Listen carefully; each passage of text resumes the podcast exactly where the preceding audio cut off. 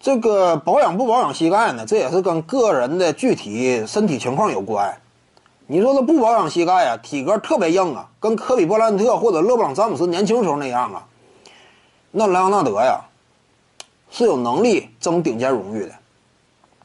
常规赛 MVP 啊，得分王啊，都不是说没有希望，对不对？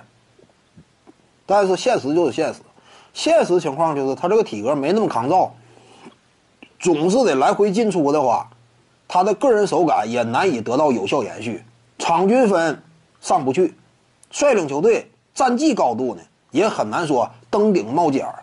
那我们清楚啊，你场均分上不去，你没有希望争夺得分王。得分王还是那句话嘛。你拿呀，这玩意儿你也得使使劲儿。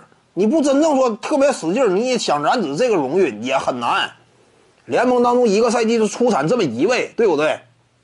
是摸摸脑袋就一个就能争得分王啊？文斯卡特名头那么响，距离得分王远着呵呢。那凯瑞欧文呢，以进攻能力著称，说什么进攻端，甚至说呢单打能力啊，火力。强于斯顿库里，拿一个得分王试试，对不对？你得有这种硬荣誉支撑嘛。得分王没有那么容易拿，所以呢，莱昂纳德呀，他要是继续这样一种歇歇停停的这种打法呢，得分王非常难，因为你总是哎，这场我歇了不打，下一场我再回来，战术需要重新磨合与调整，队友需要重新适应，你场上手感也很难直接衔接。所以你的场均得分就不会特别高，这样得分王拿不着，常规赛 MVP 呢还是那个道理嘛？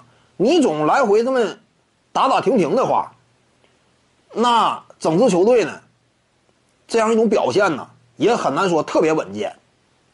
因此你做不到战绩拔尖的话，想争常规赛 MVP 也基本没戏嘛。所以目前呢，卡梅隆纳德呀，争夺个人顶尖荣誉啊，实质上分析来看呢。也是挺有难度，最关键的制约就是他的体格，对不对？